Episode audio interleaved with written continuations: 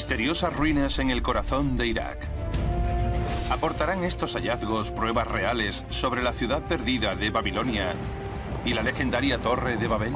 No hay duda de que nos encontramos en uno de los lugares más importantes del mundo.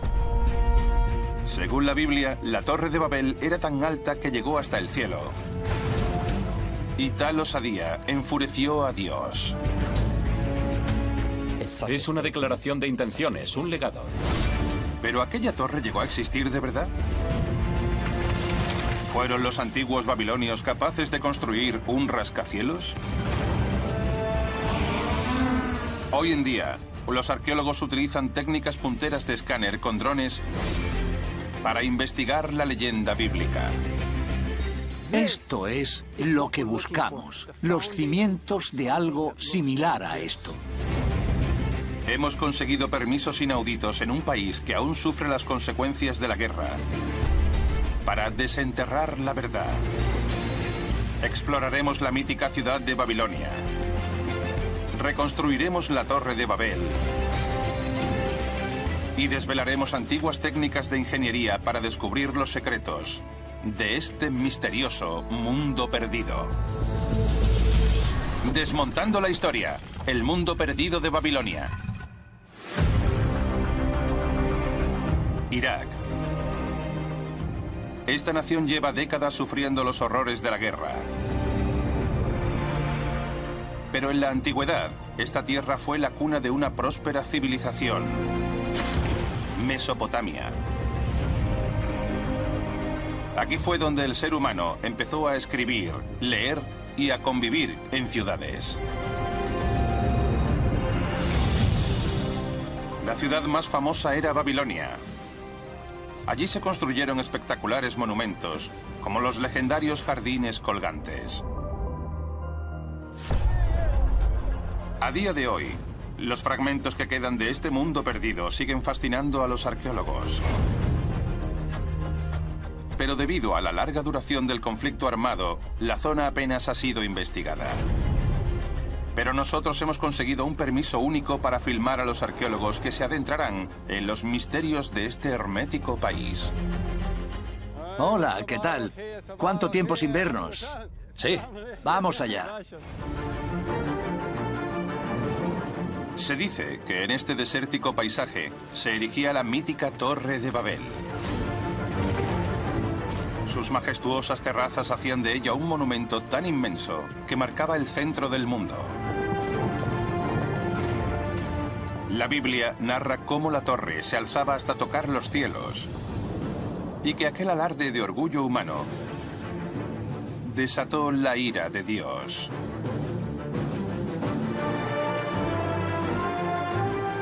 Pero, ¿era posible que existiera torre tan alta? Y si así era, ¿dónde estaba?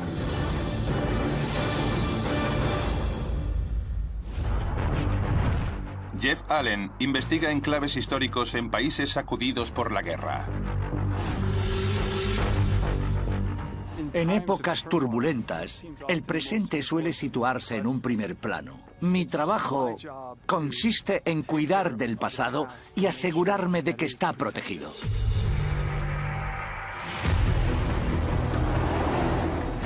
Jeff parte en una misión para investigar uno de los monumentos más famosos de Irak. Babel era un lugar real. Es Babilonia en hebreo. Babel significa Babilonia, la ciudad más grande de la antigüedad, legendaria por su sobrecogedora belleza. El mundo del arte lleva siglos imaginando la Torre de Babel. Aquí tenemos una representación clásica de la torre. Parece una tarta de bodas gigante. Una gran torre circular que llegaba hasta el cielo. Esto es lo que buscamos, los cimientos de algo similar a esto. Los restos de la antigua Babilonia se hallan a orillas del río Éufrates, junto a la capital de Irak, Bagdad. El antiguo dictador del país, Saddam Hussein, reconstruyó de forma inexacta la ciudad de Babilonia, directamente sobre las antiguas ruinas. llegó a construirse un palacio para él mismo en la zona, lo que dificulta aún más la tarea de desenterrar la verdadera Babilonia. Hubo un registro histórico y detallado de las maravillas de Babilonia. Hoy en día, tras periodos de negligencia y conflictos bélicos, no es fácil encontrarlos. Pero si la torre existió realmente, debía de estar aquí. Hace más de 2.000 años, un deslumbrante espectáculo se alzaba sobre este paisaje. La entrada principal de Babilonia era la magnífica puerta de Istar. Un pórtico azul resplandeciente decorado con animales avanzando hacia la ciudad. Más allá del pórtico se extendía la ciudad más célebre del mundo antiguo. Hogar de los legendarios jardines colgantes, que según la leyenda fueron construidos para una reina. Y en el centro, la gran escalera al cielo. Pero, ¿existió de verdad esta torre? Y de ser cierto, ¿cómo era en realidad? Jeff trabaja con un equipo de arqueólogos iraquíes para investigar este misterio. Tendría sentido que algo que había aquí inspirara la historia de la Gran Torre. En la época en la que se construyó la torre vivían aquí miles de esclavos judíos, ya que Babilonia acababa de conquistar el antiguo Israel. Y fue aquí donde los judíos escribieron el primer libro de la Biblia, el Génesis, en el que se hablaba de la torre. Describieron lo que vieron. Y lo que vieron debía de estar aquí.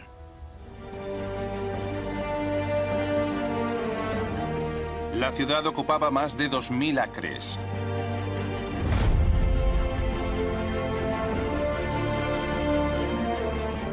Pero solo se ha excavado una diminuta parte debido al largo conflicto armado.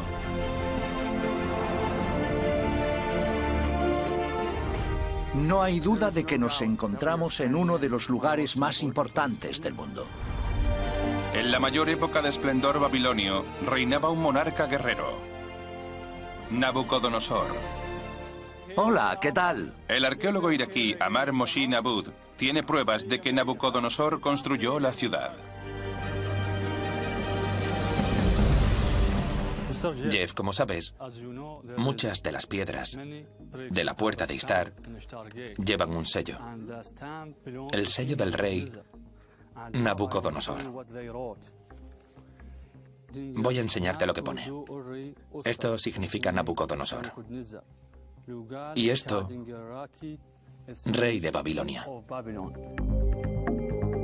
Sorprendentemente, los muros de la antigua ciudad siguen llevando el nombre de su creador, Nabucodonosor. La ciudad de Babilonia se fundó sobre el 2200 a.C. y creció hasta convertirse en la poderosa capital del imperio babilónico.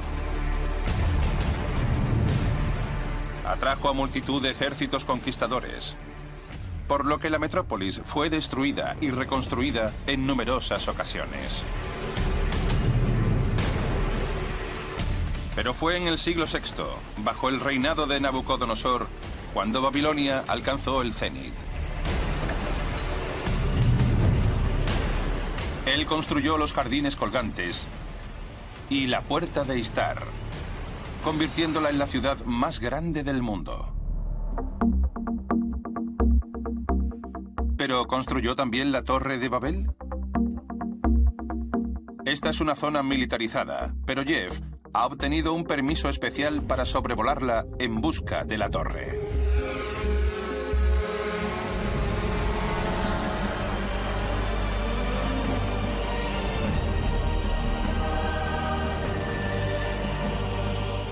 El equipo usa un dron con cámara de alta resolución para filmar estas extraordinarias vistas de la antigua Babilonia.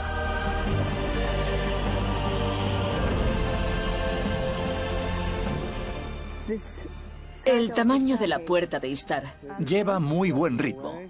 Sí. Un poco de Nimark. ¿Ves el tejado dañado? Sí, sí. Perfecto. Perfecto. Desde el aire se perciben mejor las enormes dimensiones de la ciudad. El dron hace más de 200 fotografías de alta resolución, mientras recorre el amplio terreno. Fotografía eso. Vale. Sobrevolando la moderna reconstrucción de Babilonia, el dron revela restos de la legendaria ciudad. Formas misteriosas, cubiertas de siglos de arena del desierto y vegetación. Eso es... Es nuestro equipo. Sí. Lo veo, lo veo. Jeff busca los restos de la torre. Restos de grandes cimientos circulares. Pero las fotos muestran algo inesperado. Los babilonios construían muros rectos. Apenas se ven muros curvos. Así que es muy poco probable que la torre de Babilonia fuese redonda. No se parece a las pinturas antiguas. Pero el dron detecta algo inusual aquí.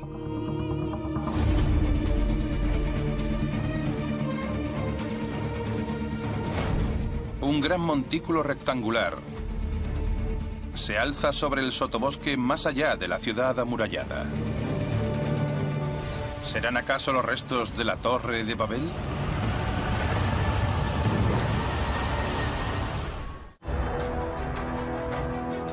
Babilonia, Irak. Tras años de acceso restringido a esta antigua zona de guerra, un equipo de investigadores en busca de la Torre de Babel descubren un misterioso hallazgo, un enorme montículo. ¿Será la prueba de la existencia de la torre? Aquí había algo inmenso, probablemente una de las mayores estructuras de la época.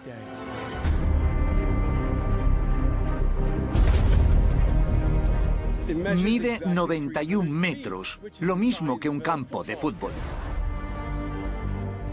Debía de ser una estructura enorme. Por el tamaño de los cimientos, hay posibilidades de que esto fuese la Torre de Babel.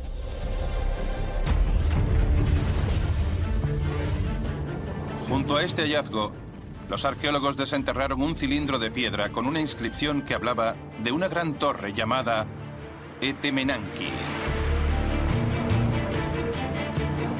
Tan alta que llegaba hasta el cielo. Y ocultos en las profundidades de los cimientos hallaron cientos de ladrillos antiguos. Todos cuadrados de 30 centímetros y con el sello del rey Nabucodonosor. ¿Era Etemenanki la torre de Babel?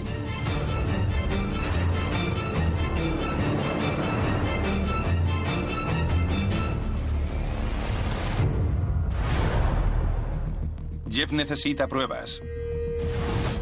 La inscripción del cilindro dice que era tan colosal que llegaba hasta el cielo. Esto coincide con la descripción bíblica del Génesis.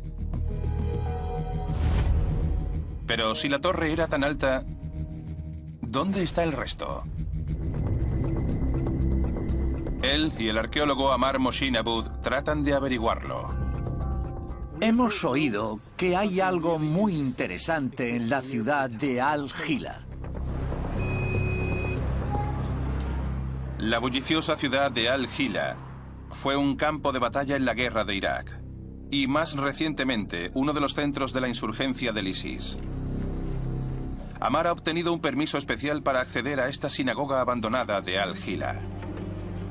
Cree que allí puede haber pruebas de la existencia de la torre.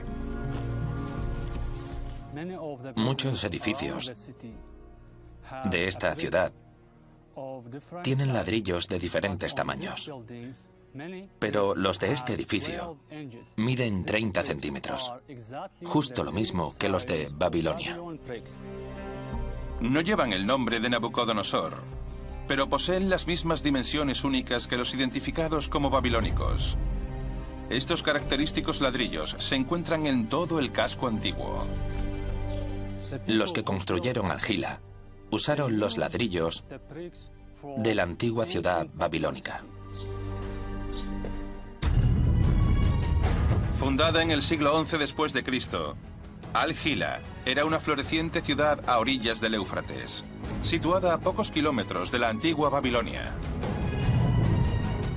Los vecinos de Al-Gila utilizaron los ladrillos de las ruinas de Babilonia para construir su ciudad.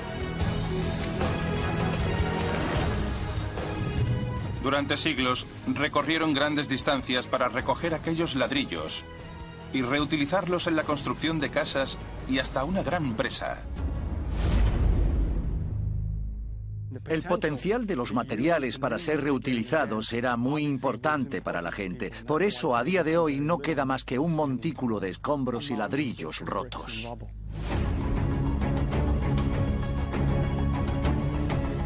Los ladrillos con los que se construyó esta torre han desaparecido. Pero es posible que hace 3.000 años los antiguos babilonios construyeran un rascacielos?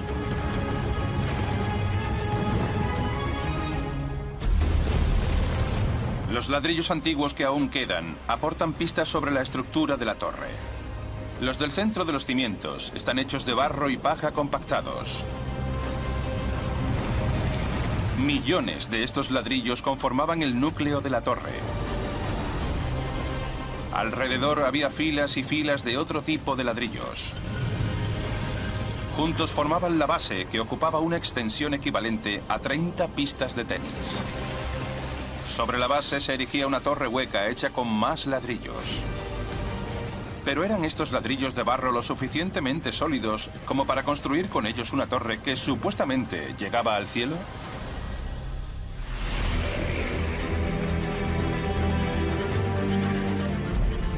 Casi todos los edificios de Babilonia estaban hechos de barro extraído del Éufrates, al que se le añadía paja para fortalecerlo y se dejaba secar al sol.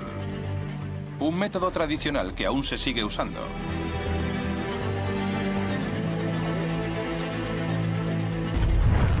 El doctor Esheldin Yassid es profesor de ingeniería en la Universidad estadounidense de El Cairo. Esh quiere averiguar hasta qué altura se podía construir usando los ladrillos de la época de Nabucodonosor. A los ingenieros nos gusta ponerlo todo a prueba. Romper, demoler. Es la única forma de saber si algo puede fallar.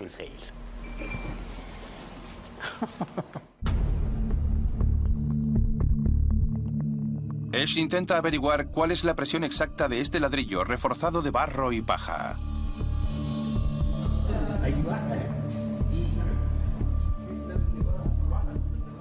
Vamos a hacerle una prueba de esfuerzo de compresión a uno de los ladrillos. Así determinaremos la presión del ladrillo. Con presión me refiero a la fuerza por unidad de área. Averiguando eso, sabremos si podemos construir ese ladrillo o no, y hasta qué altura en base a esa presión.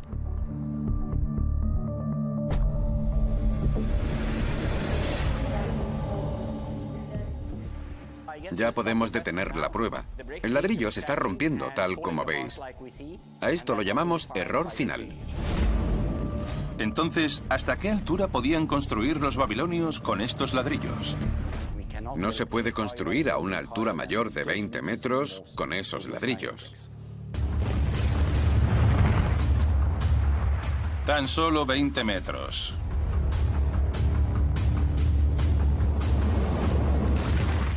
¿Cuál era el secreto de los babilonios?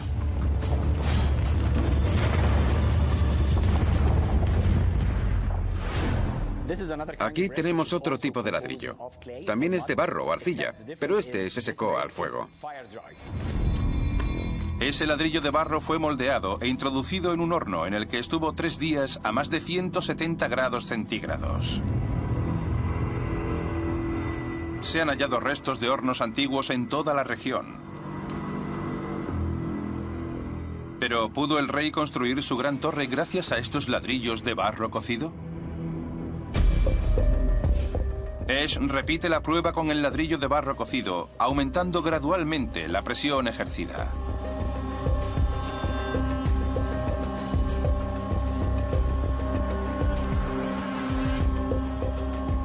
Cuando le ponemos 10 veces la carga que le hemos puesto al otro, empiezan a aparecer grietas en un lado. Es increíble que sea 10 veces más fuerte solo por cocerlo. Imaginaos lo que fue para ellos descubrirlo hace miles de años. Esh calculará ahora a qué altura podía construir Nabucodonosor con sus ladrillos cocidos. Si apilas los ladrillos unos sobre otros, puedes construir una estructura de unos 85 metros de alto. Esa es casi tres veces la altura del Memorial de Lincoln. Con ladrillos cocidos, los antiguos babilonios podían construir estructuras cuatro veces más altas que con ladrillos secados al sol. Pero había un modo de construir aún más alto. Iesh cree que la clave de esta técnica se halla en el Cairo. Las pirámides son efectivas porque se distribuye el peso a lo largo de una base más amplia. Los egipcios empezaron a construir pirámides en el siglo III a.C. como tumbas para la realeza. Los babilonios tenían su versión propia, los zigurats que no eran tumbas, sino una expresión de poder construida por un rey.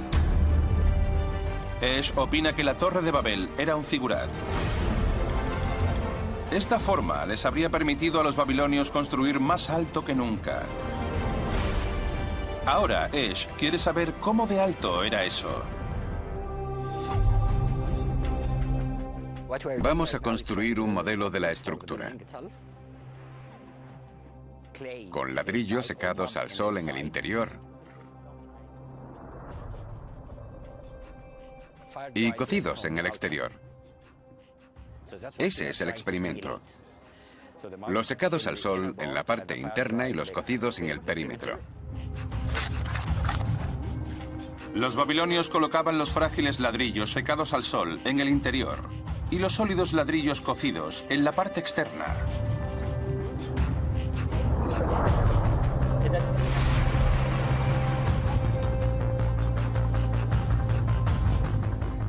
Hemos creado un modelo numérico de la estructura, lo que nos dará una imagen clara de la distribución del estrés dentro y fuera de la torre.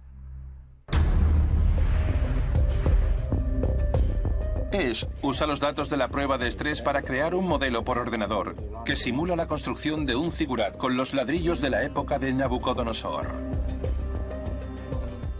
No, no, no, no, no. Borra eso. ¿Esa estructura mide 90 metros? 90 metros. 90 metros de altura. Casi lo mismo que la Estatua de la Libertad. Increíble. Es una impresionante demostración de sabiduría babilónica. Pero los ladrillos no eran lo único que debía garantizar la permanencia de esta megaestructura. Los antiguos textos judíos dicen que una gran ventisca enviada por Dios destruyó la torre. ¿Era capaz la torre real de soportar las potentes tormentas que azotan esta región? La Torre de Babel es un increíble prodigio de la ingeniería. Millones de ladrillos cocidos conforman las terrazas exteriores. Para unirlos, usaron un tipo de mortero que en la Biblia llaman brea, una pasta negra y densa con la que erigieron los muros.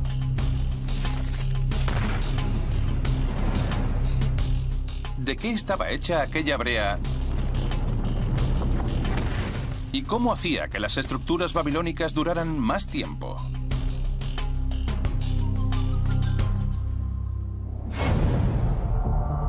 Los arqueólogos regresan a Babilonia, a una región sacudida por la guerra. Jeff Allen opina que la clave para averiguar qué era esa misteriosa brea se halla en las ruinas de la antigua ciudad amurallada. En la Biblia se describe la construcción de Babel. Dice que usaron brea y mortero. Y si os fijáis aquí, veréis una sustancia negra parecida a la que, según la Biblia, usaban para unir los ladrillos de la puerta de Istar. En Egipto, el doctor Esheldin Yashid cree saber qué es esa brea negra. Un pegajoso aceite semisólido llamado bitumen. Rezuma de forma natural del suelo rico en petróleo de Irak. En la antigüedad aparecía en la oleosa superficie del suelo. ¿Pero sirve el bitumen para algo más que para mantener los ladrillos en su sitio? Para descubrirlo, Esh y su equipo construyen un figurat con un núcleo hecho de ladrillos secados al sol y muros exteriores de ladrillos cocidos, igual que la Torre de Babel. Finalmente, lo recubren con bitumen. Luego construyen un segundo figurat, esta vez sin bitumen. Verteremos agua sobre los dos para ver qué ocurre. Esta estructura simulará las fuertes lluvias primaverales de Irak. Los dos figurats se van a empapar.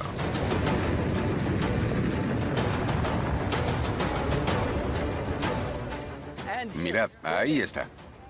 Empieza a salir barro por esa grieta.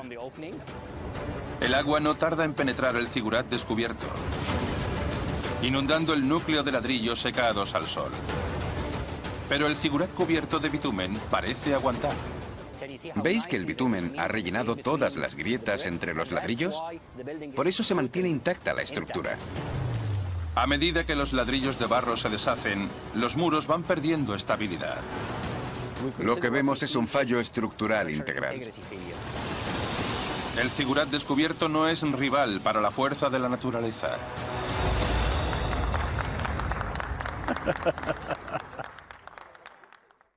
Según retiramos los ladrillos, vemos que todo el barro de la capa superior ha desaparecido a consecuencia del agua. Si siguiera lloviendo durante varias semanas o meses, el modelo se derrumbaría por completo. Algo que no le ocurriría al figurat cubierto de bitumen. El bitumen evita que el agua penetre en el exterior y el interior del figurat. El relato bíblico parece cierto. Aquella brea mantenía unida la estructura y les habría permitido a los babilonios erigir un rascacielos. Lo bonito es que hoy en día seguimos usando las mismas técnicas. Pero ¿qué aspecto tenía esta antigua maravilla cuando la completaron? ¿Y por qué motivo fue construida?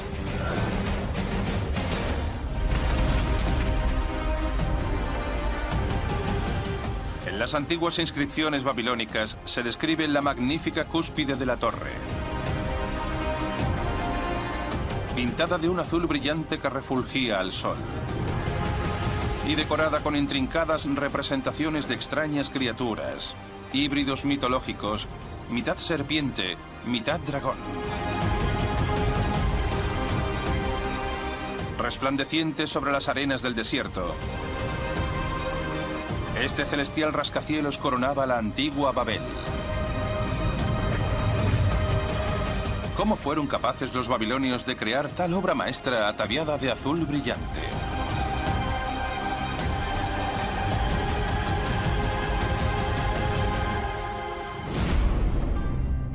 El rey Nabucodonosor quiere construir la torre más asombrosa que se haya visto nunca, con una cúspide azul que domine el horizonte. Pero eso no será fácil. Si nos fijamos en el paisaje, vemos verde, marrón, pero nada de azul. Así que la pregunta es, ¿de dónde sacaron los babilonios aquel esmalte azul tan brillante? Puede que la clave se halle en la antigua puerta de Istar. Esto es una reproducción a escala reducida. Forma parte de la reconstrucción de Babilonia llevada a cabo por Saddam Hussein en los 90. Aquí tenemos una reproducción a escala reducida de una de las puertas de Istar. A principios de los 90 se excavaron los restos de una de ellas para reconstruirla y exhibirla en un museo berlinés. Se parece a las descripciones de la estructura situada en la cima del Zigurat, sobre todo por el color.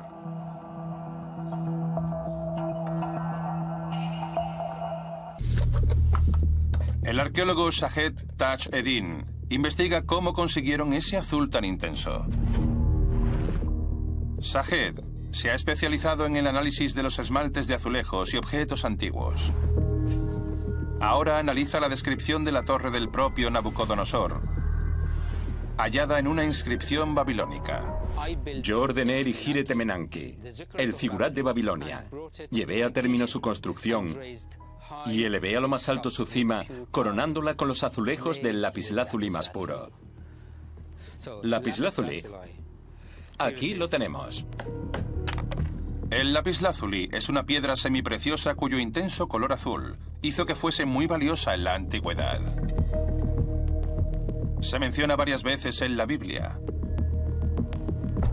Sahed investiga cómo cubrió el rey la cúspide de su torre con esta piedra semipreciosa.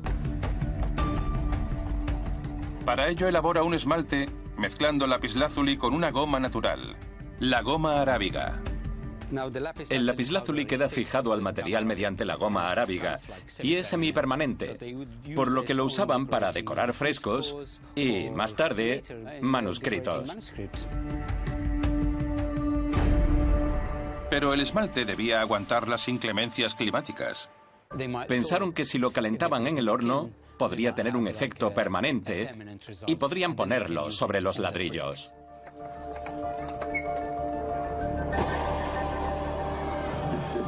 A fin de fijar el esmalte, Sahed cuece el azulejo en el horno.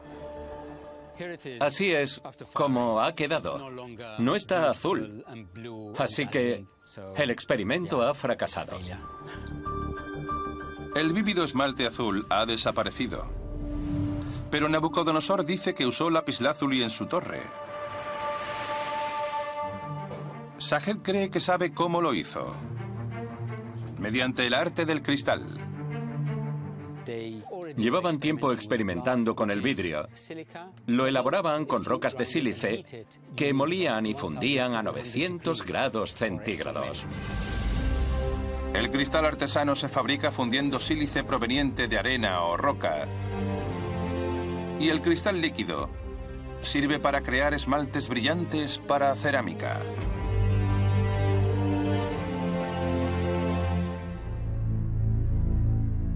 Nabucodonosor impuso un reto a sus artesanos. Él quería el color del lapislázuli. Para fabricar esmaltes de diferentes colores, añadían minerales a las rocas de sílice. Sahed está creando un esmalte con dos minerales presentes en la antigua Babilonia. Óxido de cobre, que es verde oscuro, y azul cobalto.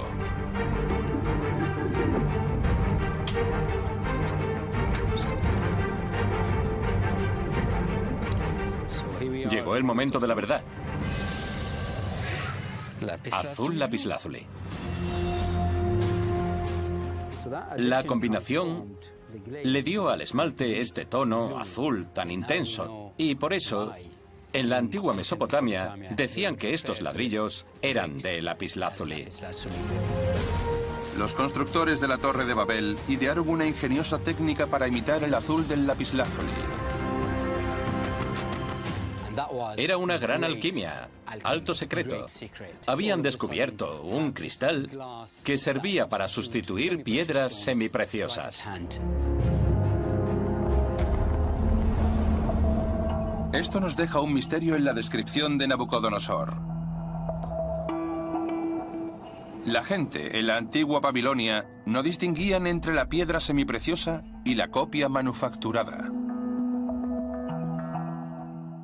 En la antigua Mesopotamia tenían dos nombres para el lapislázuli. Ognu Shashadu, que significa lapislázuli de la montaña, y Ognu Shakuri, el lapislázuli elaborado en el horno. A veces no especificaban en sus escritos de cuál de ellos hablaban. El lapislázuli del rey Nabucodonosor no era de origen natural. La torre debía ser espectacular, pero no tenía por qué estar cubierta de piedras preciosas.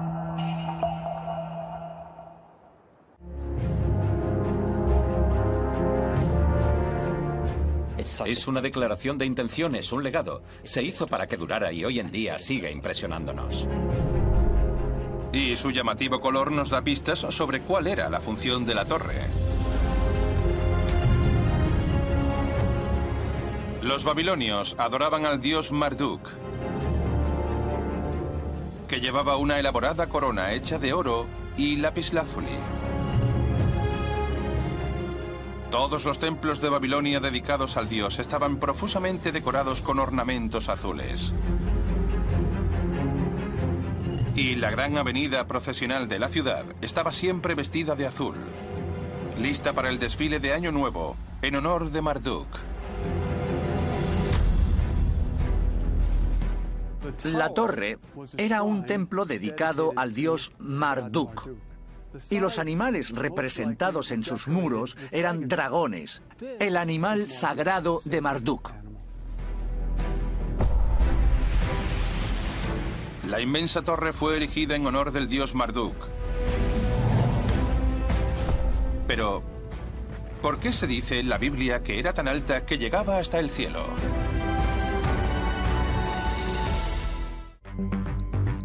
La legendaria Torre de Babel. Su historia quedó registrada en la Biblia. Un equipo arqueológico que ha obtenido acceso especial a la zona cree haber hallado la ubicación de esta legendaria maravilla de la antigüedad.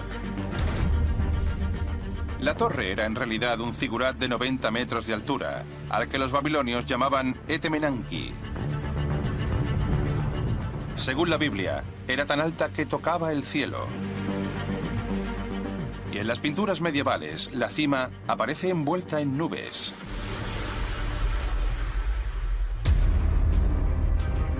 Esta es una de las representaciones típicas de la Torre de Babel. Lo único que todas tienen en común es que llegaba a la altura de las nubes. Pero, ¿era realmente tan alta? ¿O era una exageración de los judíos esclavos de Babilonia que escribieron la leyenda que aparece en la Biblia? Jeff recurre de nuevo a la vista desde el cielo. Ahí va. El dron asciende hasta alcanzar los 90 metros. La misma altura que supuestamente tenía la torre. De este modo, Jeff puede imaginarse lo que veían los babilonios desde la cúspide. Tendrían unas vistas espectaculares de la ciudad. Pero las nubes quedaban bastante lejos de la cima.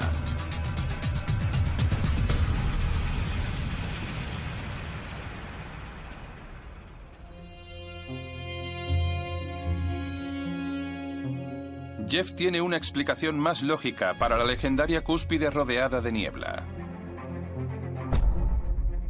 Las excavaciones anteriores no pasaron de unos pocos metros debido al elevado nivel freático, ya que Babilonia obviamente estaba junto al río. Indicios de un antiguo puente situado en este lugar indican que el curso del Éufrates era diferente. Ahora mismo estamos en el lado norte del Zigurat. Sabemos que ahí enfrente estaba el templo de Sagila y que entre los dos había un camino muy importante que pasaba por aquí. Y justo detrás de vosotros estaba el río, el Éufrates. Ahí se construyó un puente. Y lo interesante es que los arqueólogos que investigaron esta zona hace 100 años excavaron ahí y encontraron la estructura original del puente los pilares que sostenían el puente.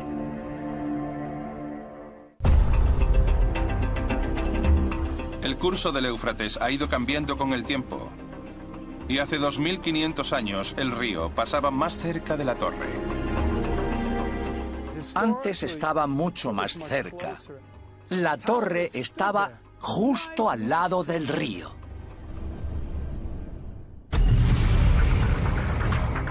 A pocos cientos de kilómetros de Babilonia se extienden amplias cordilleras, cuyos picos nevados alimentan los ríos cercanos.